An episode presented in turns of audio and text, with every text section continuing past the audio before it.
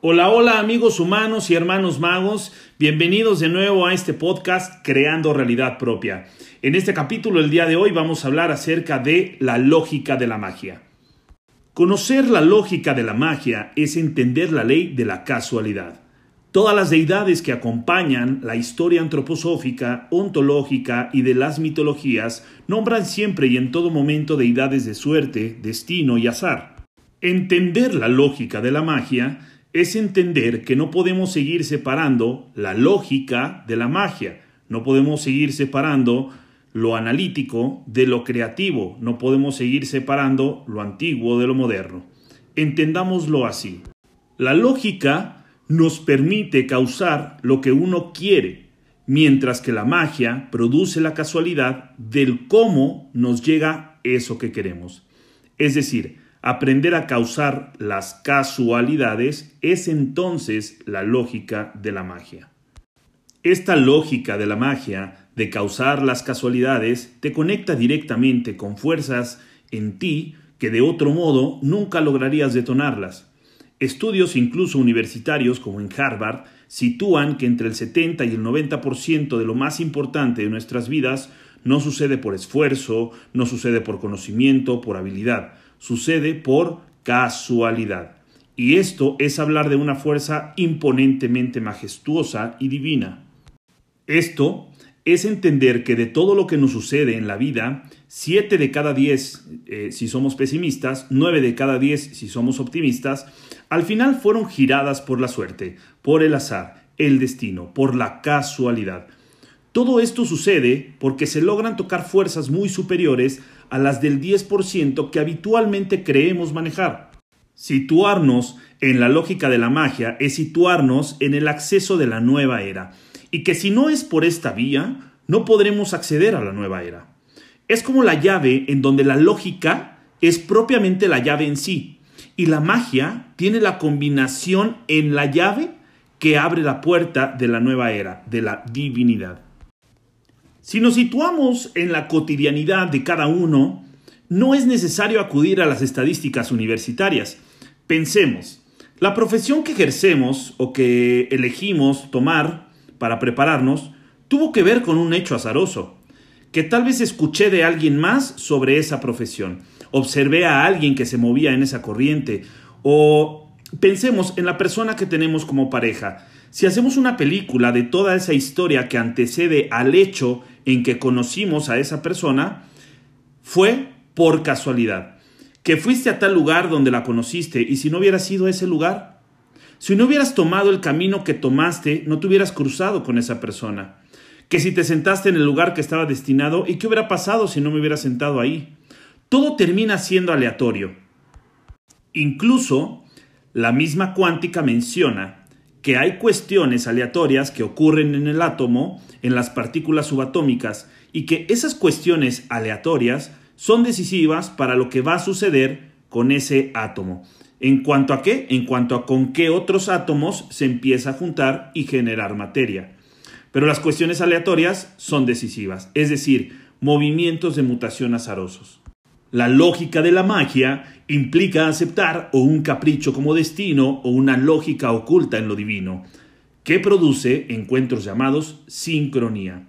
Esto a través de un proceso inmaterialmente visible y que en la India se considera sagrado, pero en el terreno de lo humano, en Occidente, tiene una valorización inferior. Es lo que llamamos casualidad. Si hoy día logras algo por azar, te enfrentarás a críticas sociales de hechos densos y banales, de cosas que logras por casualidad. Ah, que va, pero lo ha logrado por casualidad. Ah, fue pura suerte. Uf, en la India sabes lo que dicen. Entonces es sagrado. Todas las culturas milenarias coinciden en que si algo es logrado por azar, por casualidad, son señales divinas. Por lo tanto, todo aquello que has logrado es sagrado. La estructura de la sincronicidad es propiamente la lógica de la magia y es necesaria para poder entrar en la nueva era y crear realidad propia. Y en esta nueva era y nueva dimensión, lo humano y lo divino se tienen que religar.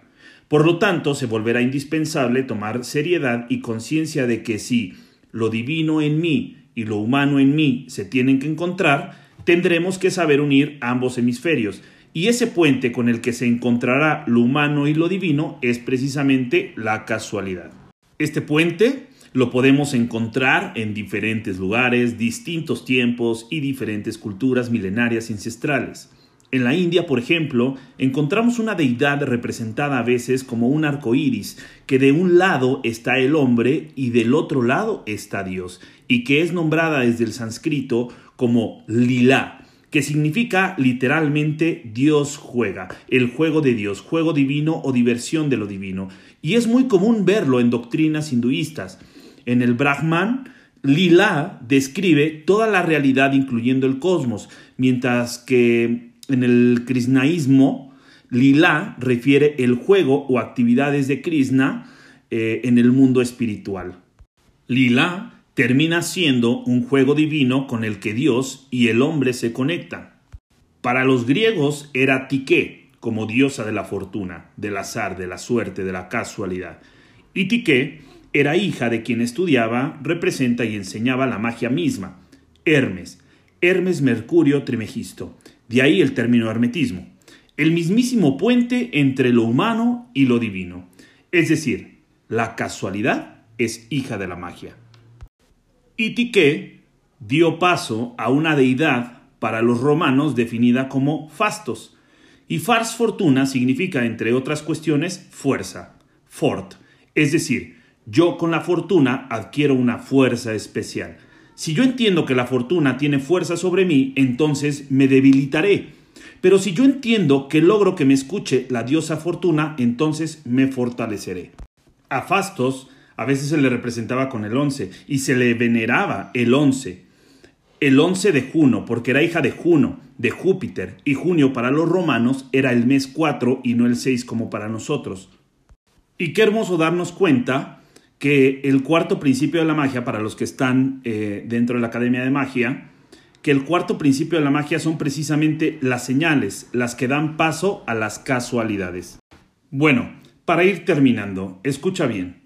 Así como en todas las mitologías lo divino no quiere saber nada con el humano, entonces nos obliga a que el humano se tiene que divinizar, para que lo divino lo escuche.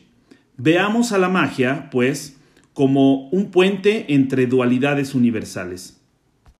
En este caso, y tomando el término de la nueva era, tenemos que asimilar a la magia como el método puente entre lo humano y lo divino. Es decir, lograr en mí el pontífice o hacedor de puentes entre lo humano en mí y lo divino en mí.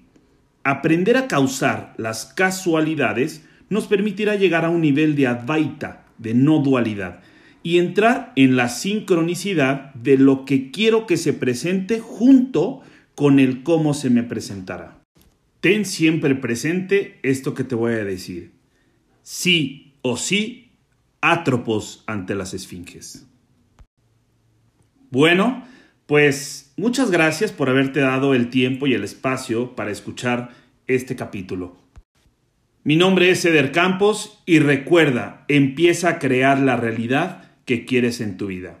Chao, chao.